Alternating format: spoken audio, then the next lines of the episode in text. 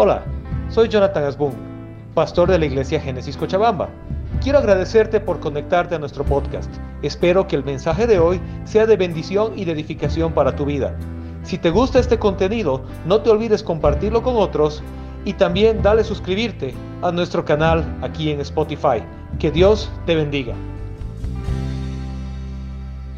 Ok, bienvenidos. Gracias por estar aquí una vez más. Estamos viendo una serie que se llama La promesa del Espíritu Santo. Hoy estamos viendo la segunda parte de la serie que es Pentecostés. ¿Pueden decir conmigo Pentecostés? Bonita palabra, ¿no? Pentecostés. Bueno. La semana pasada, bueno, empecemos hace dos semanas, en el domingo de resurrección, hemos hablado acerca de la resurrección de Cristo, de cuando Él se levantó de los muertos. La semana pasada hemos hablado de la ascensión.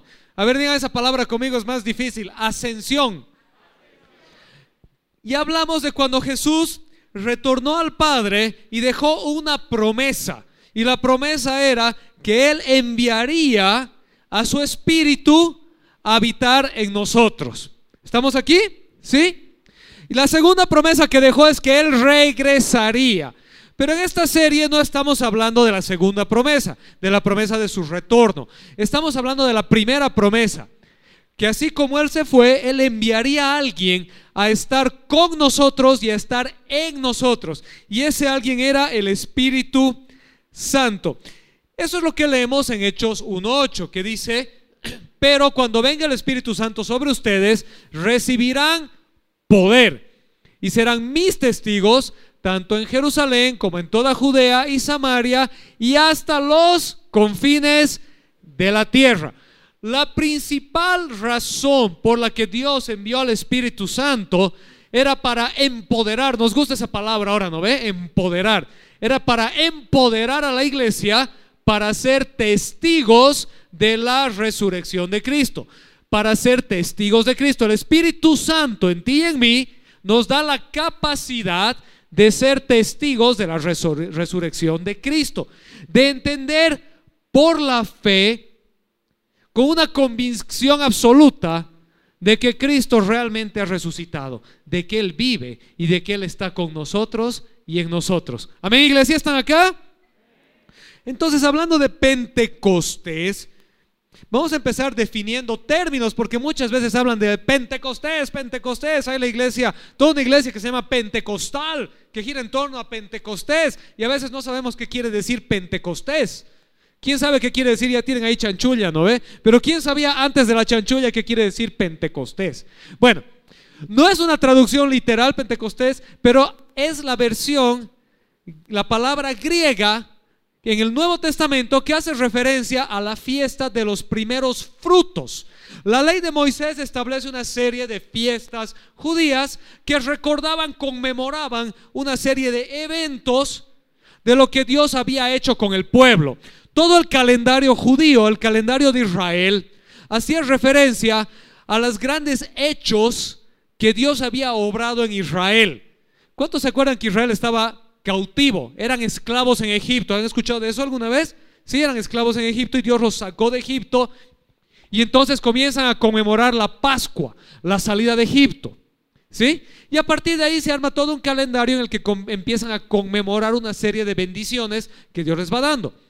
Pentecostés o la fiesta de los primeros frutos era una fiesta especial.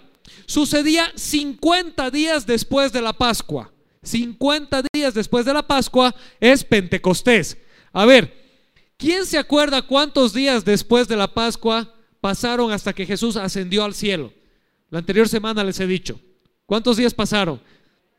40, muy bien, estaban prestando atención, 40 días.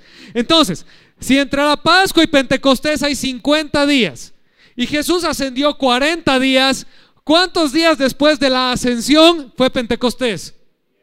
10, excelente, sus profes de matemática les han enseñado bien. 10 días después era el día de Pentecostés, el día de la fiesta de los primeros frutos.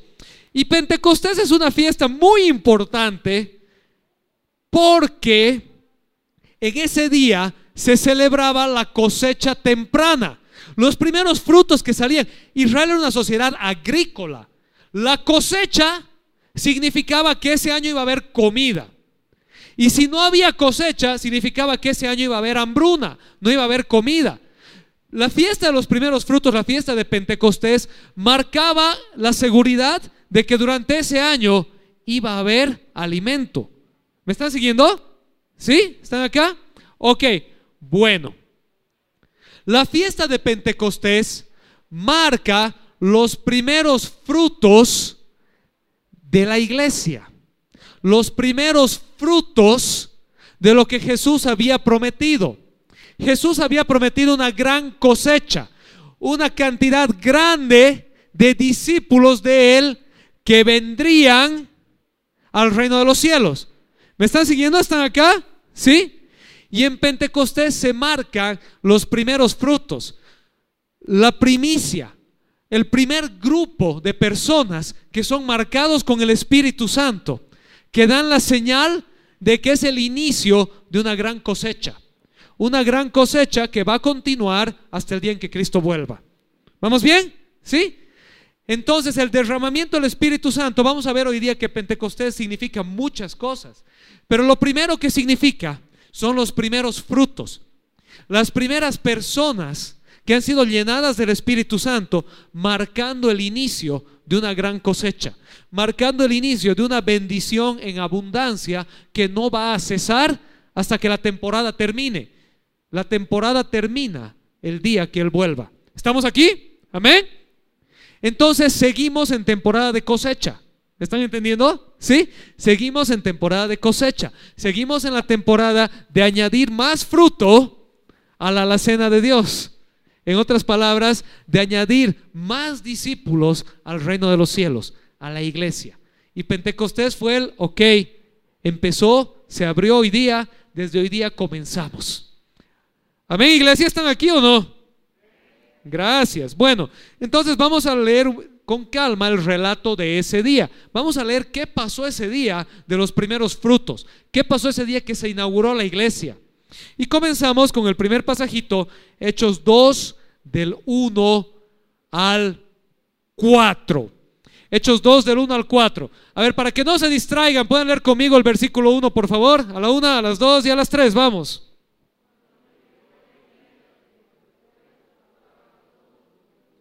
Ahí dice, estaban todos juntos. Ahora, ¿qué, qué, pasa si aprendemos y leemos todos juntos? ¿Les parece? A la una, a las dos y a las tres. Cuando llegó el día de Pentecostés, estaban todos juntos en el mismo lugar. Quiero que un momento, incluso si puedes hacer el ejercicio, haz el ejercicio conmigo, cerra un cacho tus ojos. Imagínate la escena que te voy a describir, ¿sí? Cerra tus ojos, no te pierdas. Imagínate como que te están contando un relato. Estamos todos en el mismo lugar. Imagínate que eso está pasando acá.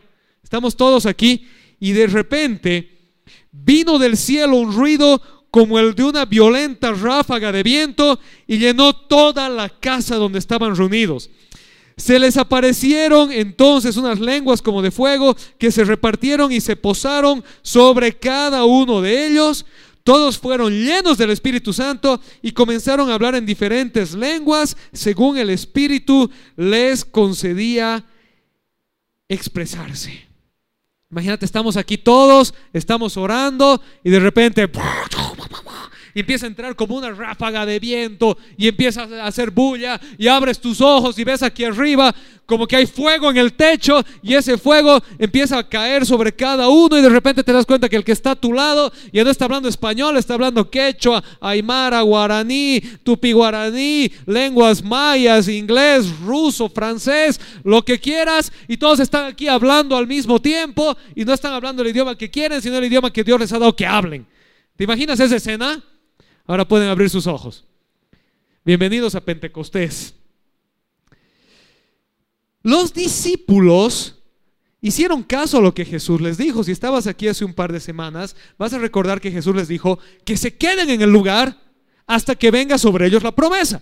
Y se quedaron ahí, hicieron caso. ¿Dónde estaban? Bueno, posiblemente lo más probable en el aposento alto. El aposento alto era el centro de reunión, el centro de operaciones de los discípulos. Era la parte de arriba de una casa, era bien común en esas épocas que las casas tenían un piso abajo donde vivía la familia y un segundo piso que era para alojar a los peregrinos. Era el Airbnb del siglo I, ¿ya? Entonces llegabas y las casas tenían su segundo piso, un espacio amplio, porque había muchos peregrinos que llegaban a Jerusalén alrededor de las fiestas que empezaban el domingo de Ramos y terminaban en Pentecostés. Todos esos días la gente se quedaba peregrinando en Jerusalén. Venían miles de personas de diferentes lugares. Más o menos, para que te imagines una escena muy propia nuestra, muy autóctona, imagínate Oruro. Si tú vas a Oruro cualquier día del año, vas a ver una ciudad tranquilita, medio vacía, bonita, para que mis amigos orureños no se enojen. Pero si vas a Oruro en carnaval, vas a ver una ciudad llena de gente de todas partes, explosiva, con algarabría, con festejos, con desfiles, con bailes, con devoción, ¿verdad? Esa era esa época en Jerusalén. Jerusalén no era una ciudad tranquilita, pero en Pentecostés, desde antes, desde el domingo de Ramos, principalmente en la Pascua y terminaba en Pentecostés, un periodo largo de tiempo, la gente llegaba de todas partes e inundaba la ciudad y había algarabía y había también duelo y había también una serie de sacrificios. El templo funcionaba en esas épocas. Imagínate miles de personas llevando sacrificios al templo, sacrificando bueyes, palomas y no sé qué.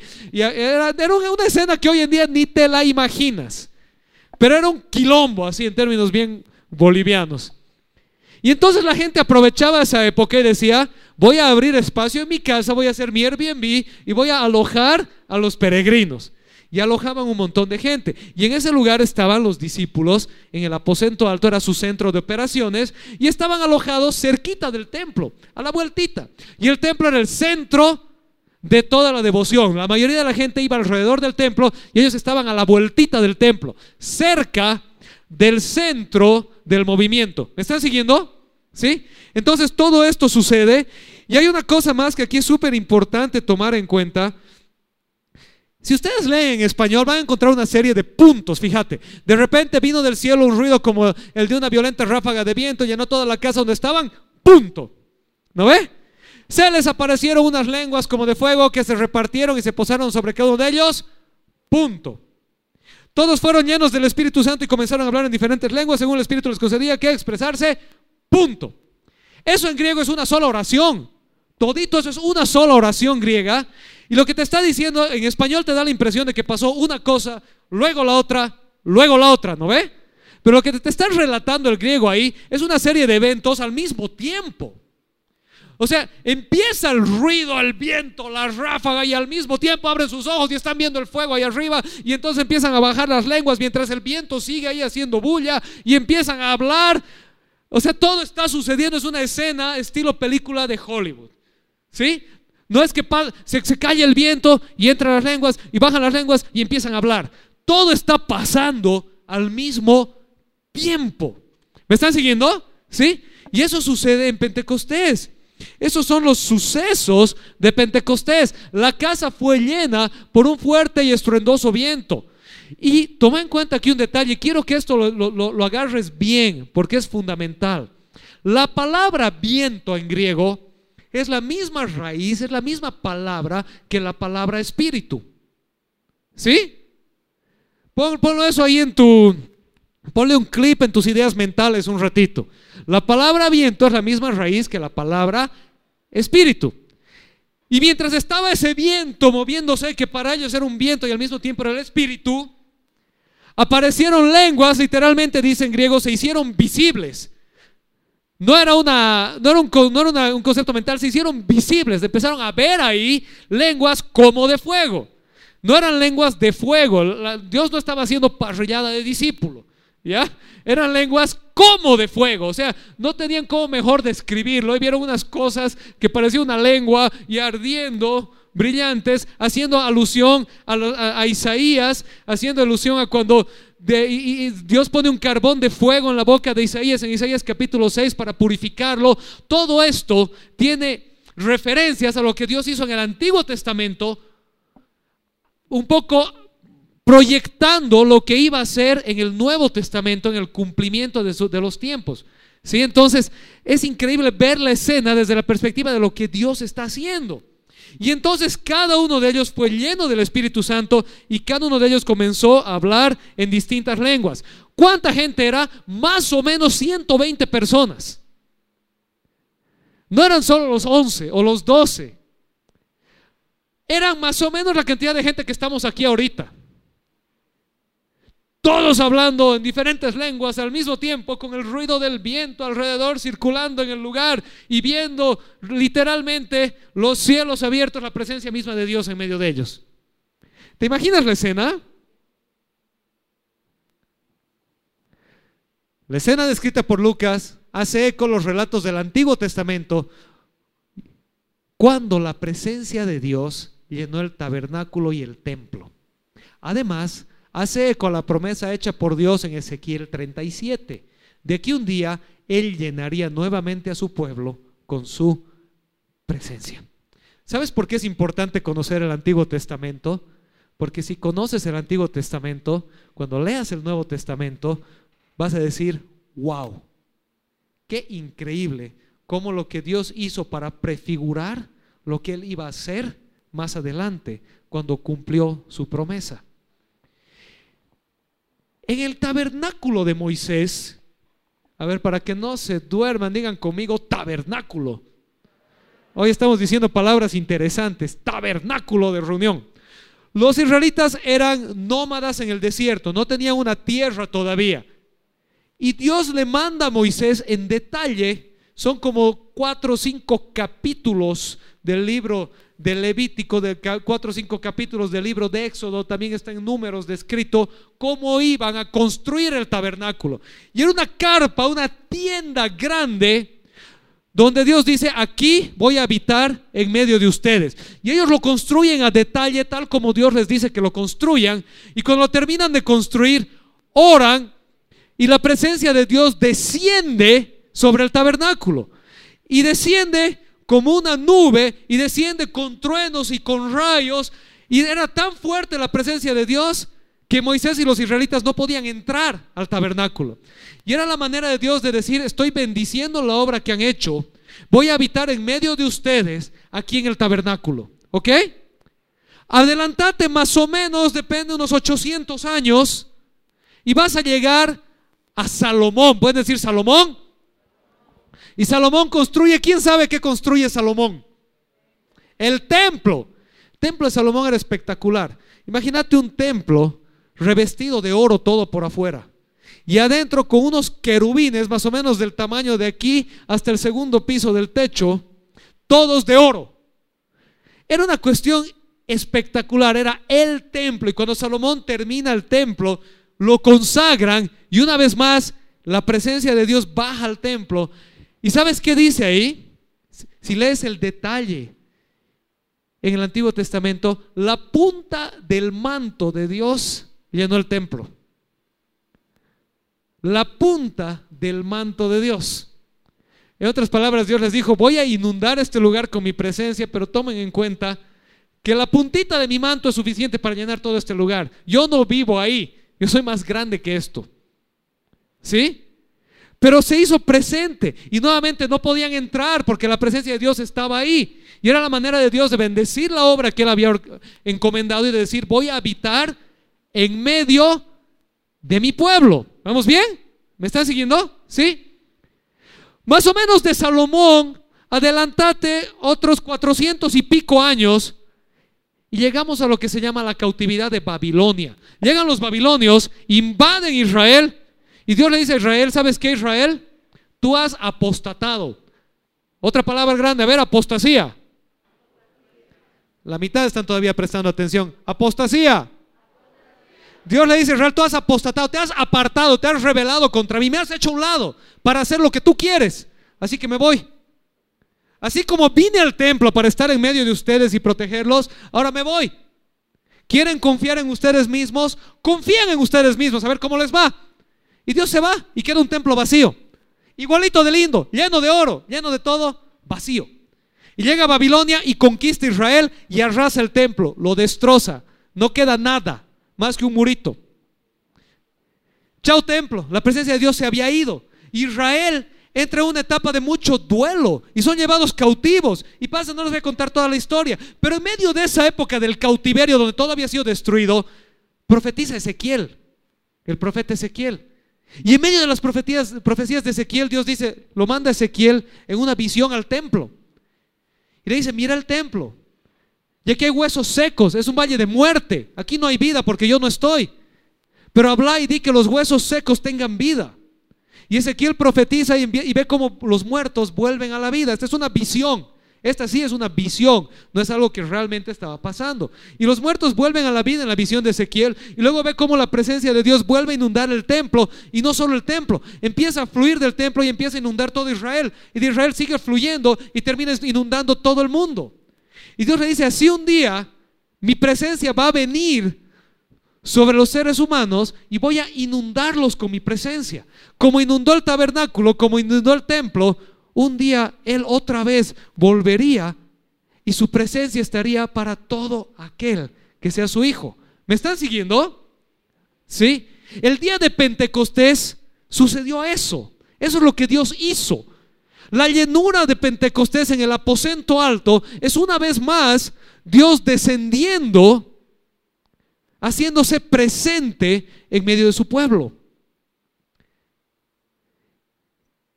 Dios había llenado el tabernáculo, Dios había llenado el templo y ahora Dios estaba llenando su nuevo templo. Pero ¿sabes qué? Este nuevo templo ya no era un templo de carpa, ya no era un templo de piedra. Este nuevo templo era su iglesia. Éramos tú y yo. Dios ya no habita en templo hecho de manos, sino que Él habita en medio de su pueblo. Por eso es que el apóstol Pablo escribe después en 1 Corintios capítulo 3 y en 1 Corintios capítulo 6 que nosotros somos el templo del Espíritu Santo. Porque así como Él inundó el tabernáculo y así como Él inundó el templo de Salomón, él en Pentecostés inundó su nuevo templo, su iglesia. Ya no está en un lugar físico, ya no tienes que ir a un lugar para encontrarlo y alabarle. Ahora Él está contigo y está en ti si tú eres su hijo. Amén. ¿Estamos acá? Ok, entonces, la llegada de Pentecostés está cargada de mucho significado representa el cumplimiento de la promesa hecha por Jesús a sus discípulos antes de partir. Representa la inauguración de la iglesia, los primeros frutos de la gran cosecha que vendría para el reino de los cielos y representa la llegada de la presencia de Dios a inundar su templo, a inundar la iglesia con su presencia. Amén. ¿Están acá? ¿Sí? Se los pongo ahí si quieren sacarle fotito a lo que significa la presencia de Dios en Pentecostés. Bueno, continuemos con la lectura. Hemos visto que el día de Pentecostés se derrama el Espíritu Santo sobre todas las personas y hay esta escena espectacular que representa, recuerda, sucede el regreso de Dios al templo. Amén.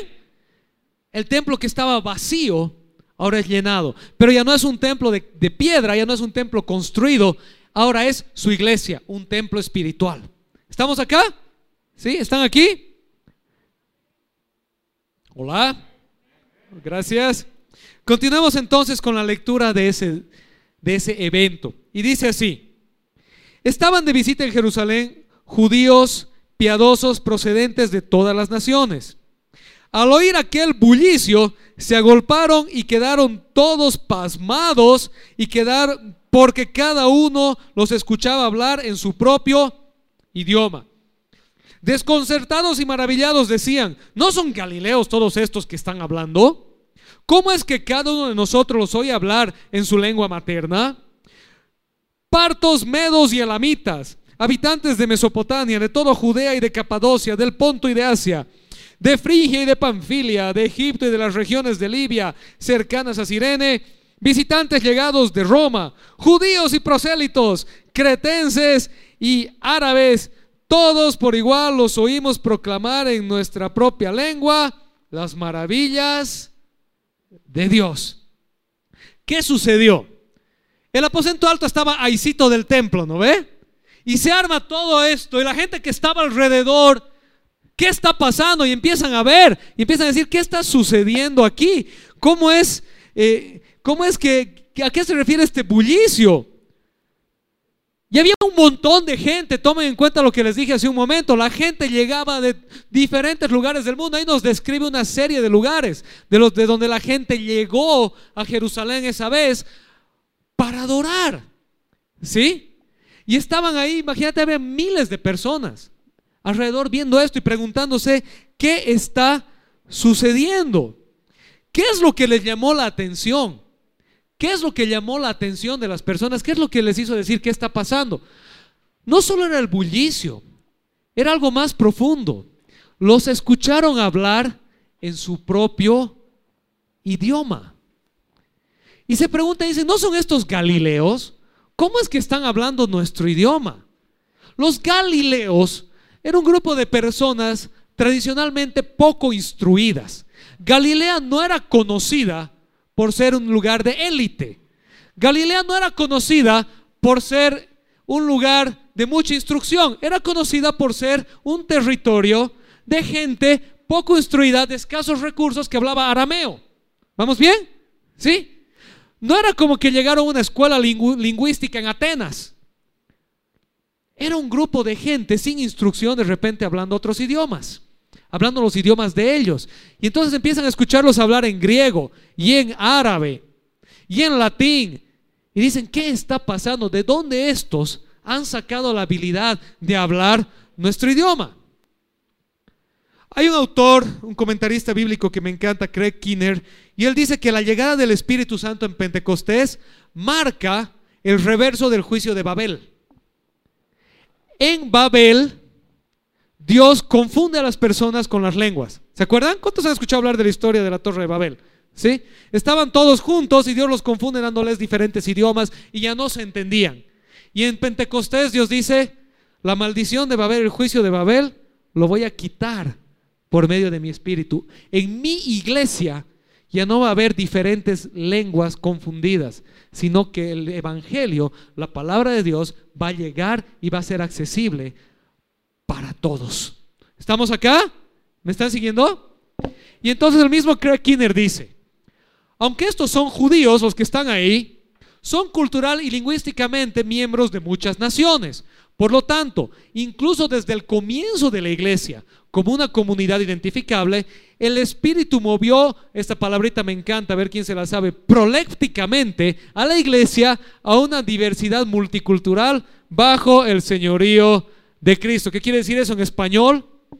Que el Espíritu, proyectando que la iglesia iba a ser una iglesia como Cristo dijo, una iglesia de toda lengua, de toda nación, de todo contexto, en el día de Pentecostés abrió la iglesia, se derramó el Espíritu y no se derramó solo para los arameos y hebreos que estaban ahí, sino que les dio la capacidad de proclamar la verdad de Dios en las lenguas, en los idiomas de todos los que estaban presentes.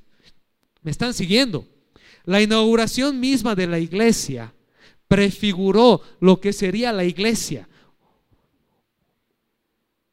Un reino, un grupo de personas, una asamblea de hijos de Dios de diferentes lenguas, de diferentes naciones, de diferentes contextos, todos alabando a Dios en su propio idioma y escuchando la verdad de Dios en su propio idioma y en su propio contexto. Amén, iglesia, ¿están acá?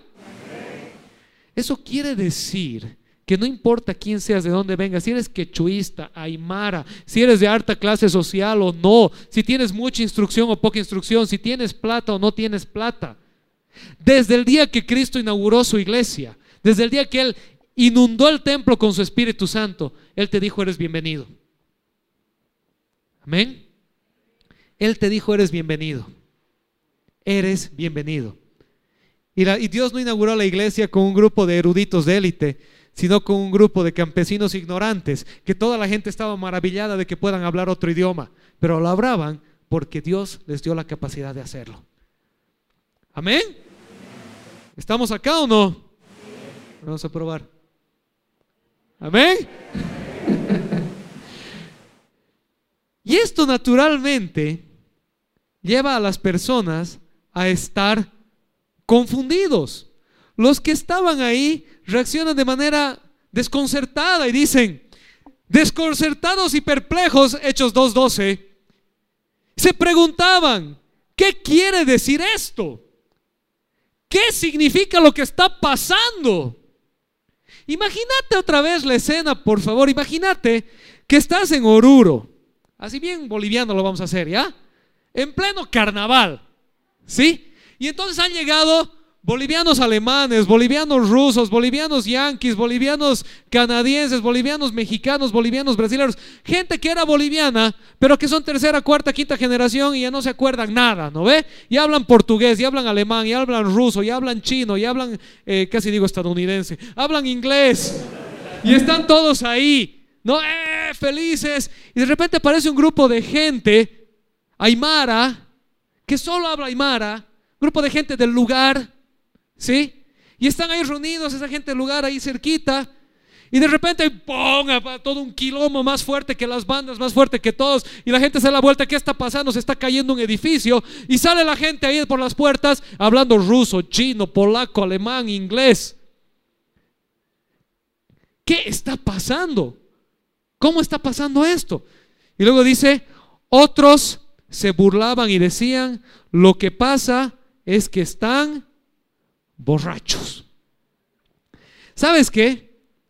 Este tipo de reacción, estas dos reacciones a la palabra de Dios, son vigentes, no solo desde Pentecostés, sino hasta el día de hoy. Hay dos tipos de respuestas a cuando Dios se mueve en medio nuestro. Hablando de alguien que no conoce a Dios. Si tú ya conoces a Dios, espero que puedas reaccionar a la presencia de Dios positivamente y decir, Dios está haciendo algo aquí, ¿verdad?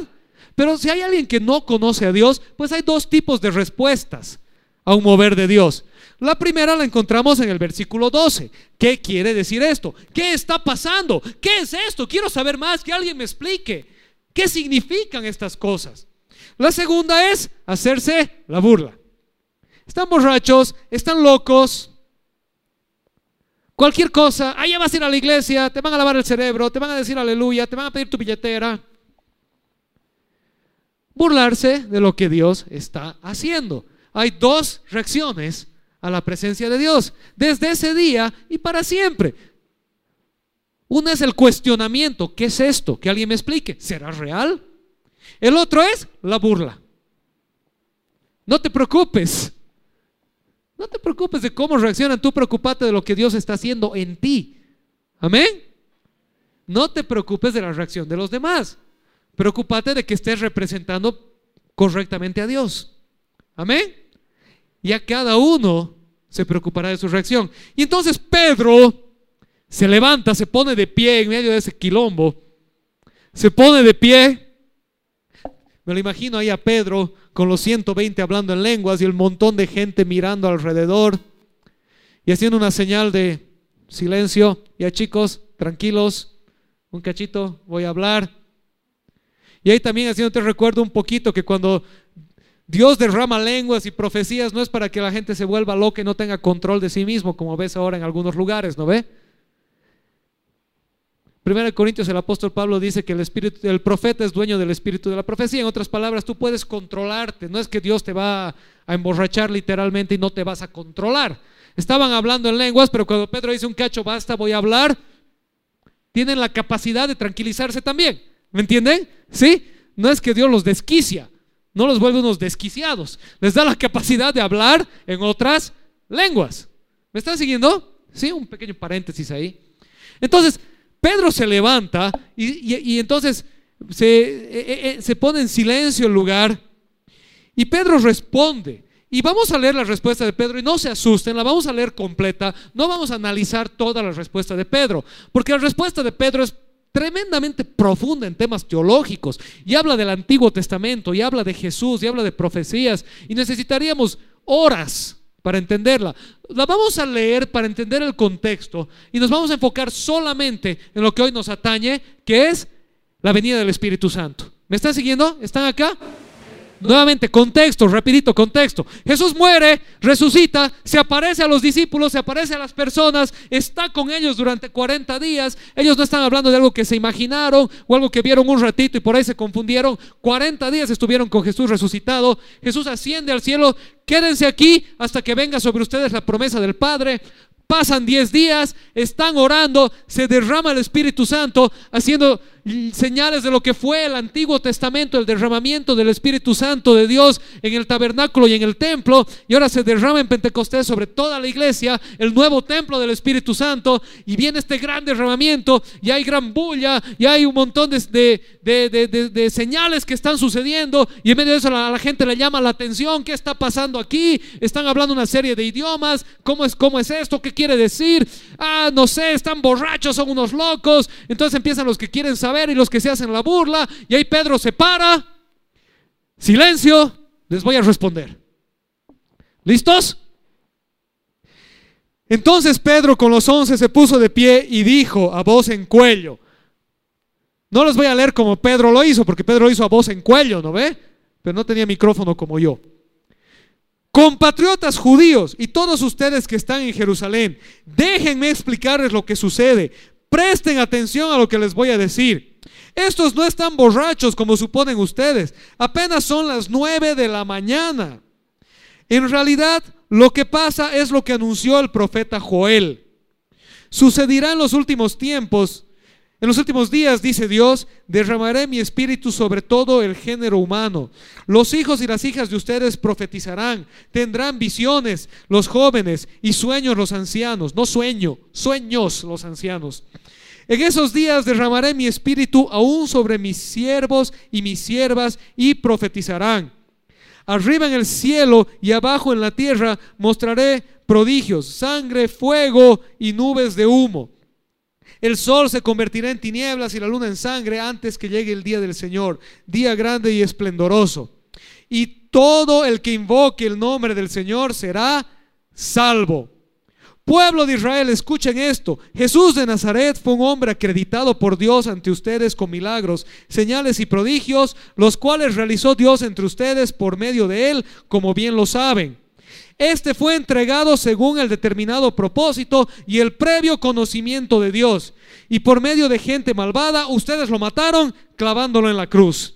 Sin embargo, Dios lo resucitó, librándolo de las angustias de la muerte, porque era imposible que la muerte lo mantuviera bajo su dominio. En efecto, David dijo de él, veía yo al Señor siempre delante de mí, porque Él está a mi derecha para que no caiga. Por eso mi corazón se alegra y canta con gozo mi lengua. Mi cuerpo también vivirá en esperanza. No dejarás que mi vida termine en el sepulcro, no permitirás que tu santo sufra corrupción. Me has dado a conocer los caminos de la vida, me llenarás de alegría en tu presencia. Hermanos, permítame hablarles con franqueza acerca del patriarca David, que murió y fue sepultado y cuyo sepulcro está entre nosotros hasta el día de hoy. Era profeta y sabía que Dios le había prometido bajo juramento poner en el trono a uno de sus descendientes. Fue así como previó perdón, fue así como previó lo que iba a suceder, refiriéndose a la resurrección del Mesías. Afirmó que Dios no dejaría que su vida terminara en el sepulcro, sino ni que su fin fuera la corrupción. A este Jesús Dios lo resucitó y de ello todos nosotros somos testigos. Exaltado por el poder de Dios y habiendo recibido del Padre el Espíritu Santo prometido, ha derramado esto que ustedes ahora ven y oyen. David no subió al cielo y sin embargo declaró, dijo el Señor a mi Señor, siéntate a mi derecha hasta que ponga a tus enemigos por estrado de tus pies. Por tanto, sépalo bien todo Israel, que este Jesús, a quien ustedes crucificaron, Dios lo ha hecho Señor y Mesías. Cuando oyeron esto, todos se sintieron profundamente conmovidos y les dijeron a Pedro y a los otros apóstoles, hermanos, ¿qué debemos hacer? Arrepiéntanse y bautícense cada uno de ustedes en el nombre de Jesucristo para perdón de sus pecados, les contestó Pedro, y recibirán el don del Espíritu Santo. En efecto, la promesa es para todos ustedes, para sus hijos y para todos los extranjeros, es decir, para todos aquellos a quienes el Señor nuestro Dios quiera llamar. Y con muchas otras razones les exhortaba insistentemente, sálvense de esta generación perversa. Esa ha sido la primera predicación en la historia de la iglesia. La predicación de Pedro se paró y les respondió. Les respondió a los curiosos y les respondió a los burlones. Y de verdad te animo a que si algo vas a leer esta semana, leas esto en tu casa.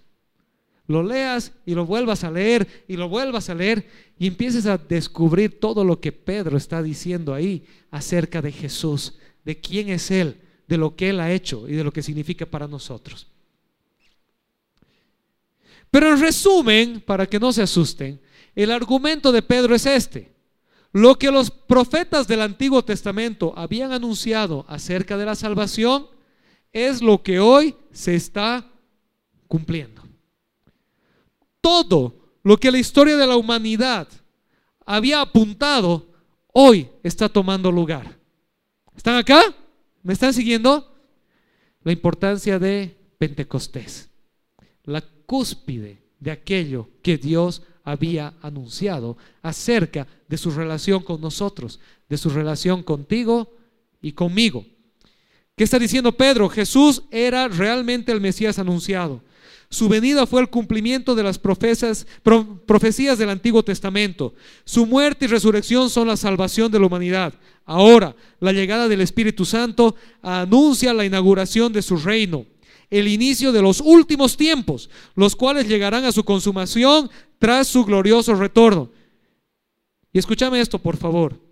Mientras esperamos ese retorno, el retorno de Cristo, tenemos la oportunidad de ser salvos de su juicio venidero por medio de aceptar su salvación. No nos gusta esa palabra juicio.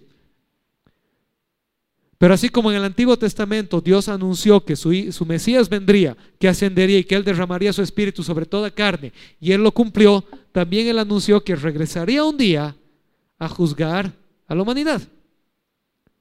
Aquellos que le aceptan son salvos, aquellos que no se enfrentarán a su juicio. Y a todo esto, ¿qué función tienen las lenguas? ¿Qué tienen que ver las lenguas con todo el quilombo que estaba pasando ahí?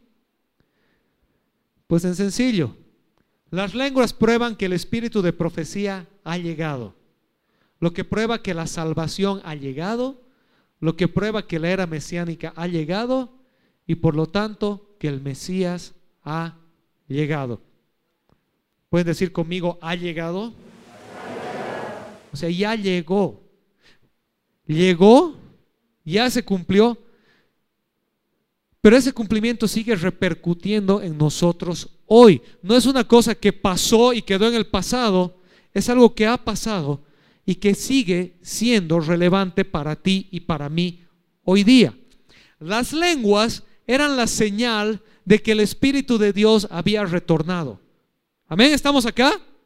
Eran la señal de que el Espíritu de la profecía había retornado era la señal de que efectivamente el Mesías había venido y de que el reino de Dios se había inaugurado.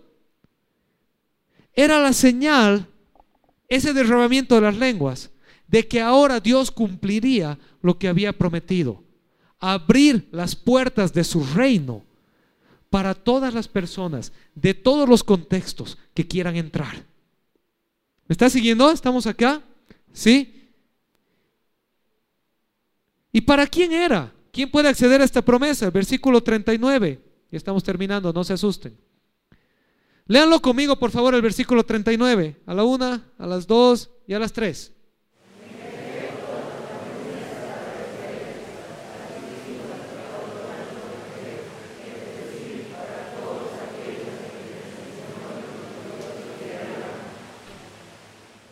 Voy a ser como payasito de cumpleaños, pero no les escucho. Ahora sí, con ganas, ya estamos terminando. Pueden leerlo conmigo y léelo tratando de pensar lo que ahí te está diciendo. Trata de pensar qué significa esto para ti. A la una, a las dos y a las tres.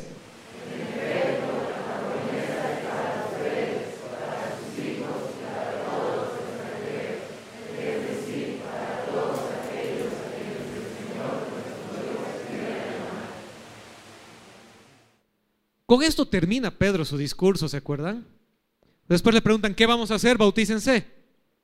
Pero con esto termina Pedro. Lo que están viendo en Pentecostés sobre los discípulos, lo que Dios derramó sobre los discípulos, las primisas, los primeros frutos en Pentecostés, Pedro les dice a los más de cinco mil que estaban ahí parados, si leen después del versículo 41 en adelante, es para ustedes también. Y no solo para ustedes, sino para sus hijos y para los hijos de sus hijos y para todos los extranjeros, para todos aquellos a quienes Dios llame. ¿Me está siguiendo? La promesa del Espíritu Santo que descendió en Pentecostés sobre los discípulos no es para una élite de la iglesia. No es para un grupito especial. No era para los discípulos solamente. Es para todos aquellos a quienes Dios llame.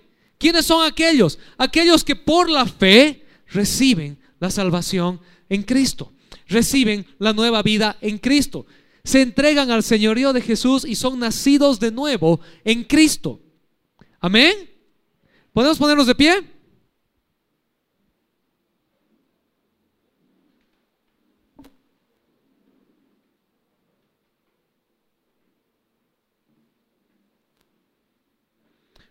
Hoy hemos hablado acerca de la llegada del Espíritu Santo y el significado de esta llegada. Antes de concluir, quisiera que veamos unos puntos sobresalientes que vale la pena llevarnos a casa. Y no se los voy a poner para que me presten atención. Número uno, la llegada del Espíritu Santo marca el final del antiguo pacto y da paso a la era del nuevo pacto. Con el descenso del Espíritu Santo en Pentecostés es el final del pacto de Moisés y es el inicio del pacto que Jesús había prometido, un nuevo pacto basado en mejores promesas. Número dos, la llegada del Espíritu Santo significa la irrupción de la presencia de Dios en su nuevo templo, la iglesia. El Espíritu de Dios entró y fue derramado en la iglesia y la llenó. Hoy en día, el Espíritu Santo de Dios sigue llenando su iglesia. Amén. ¿Estamos acá? Amén. La llegada del Espíritu Santo significa el inicio de los últimos tiempos. No hay otra siguiente etapa. No hay otra siguiente etapa. Así como Dios caminó en el jardín del Edén con Adán y Eva, llenándolo con su presencia, y el pecado separó al hombre de la presencia de Dios. Así como despuesito de eso, en el diluvio, el juicio de Dios marcó un antes y un después en su trato con, con la humanidad. Así como Dios dio una promesa a Abraham y después dio la ley a Moisés y después le hizo una promesa a David, la venida del Espíritu Santo marca lo que se llama la última dispensación. Los últimos tiempos, la última etapa. No va a haber otra después. Es la etapa final. Es la oferta de Dios a la humanidad. Ven a mí. Ven a mí. Déjame que te llene de mi presencia. Porque la siguiente es el final. No hay otra, eh, ¿cómo se llama? Otra continuación. ¿Sí? No hay el pacto parte 4. Este es el último. El siguiente es el final. La llegada del Espíritu Santo significa la apertura del reino de Dios para todo aquel que quiere ingresar a Él por la fe. Dios abrió las puertas de su reino y siguen abiertas para todo aquel que quiera entrar a su reino. Y la llegada del Espíritu Santo significa que los creyentes son bautizados por el Espíritu Santo y pueden ser siempre llenos del Espíritu Santo. La llegada del Espíritu Santo significa que los creyentes son bautizados por el Espíritu Santo y pueden ser siempre llenos del Espíritu Santo. Y de eso vamos a hablar la próxima semana. ¿Oramos? Señor, te damos gracias el día de hoy. Gracias, Señor, porque realmente tú no nos dejaste a la deriva. Tú no permitiste que el pecado, la maldad, nos separen de ti eternamente. Tú ejecutaste un plan hermoso, un plan divino de salvación, tomando nuestro lugar en la cruz, resucitando y llenándonos con tu Espíritu Santo. Gracias porque a veces estas cosas pueden sonar muy abstractas, muy metafísicas. Pero tú te aseguraste de mostrarnos que no era así. Por eso, en tu soberanía estuviste 40 días después de la resurrección con los discípulos. Y cuando derramaste el Espíritu lo hiciste de forma estruendosa. Y desde ese día en adelante hemos visto en tu historia, en tu iglesia, vez tras vez tras vez, cómo tu presencia se hace manifiesta en, medio nuestro, cambiando vidas, sanando enfermos, restaurando relaciones, dándonos un nuevo corazón y una nueva conciencia, que solo se explica a través de la presencia tuya en nosotros. Gracias porque tú no nos pides más que creerte a ti, que amarte a ti, que estar contigo. Señor, que no, no pasemos por alto esta hermosa promesa, tu espíritu en nosotros ser templo tuyo, conocerte a ti en la intimidad más profunda. Te damos gracias, Padre, en el nombre de Jesús. Amén.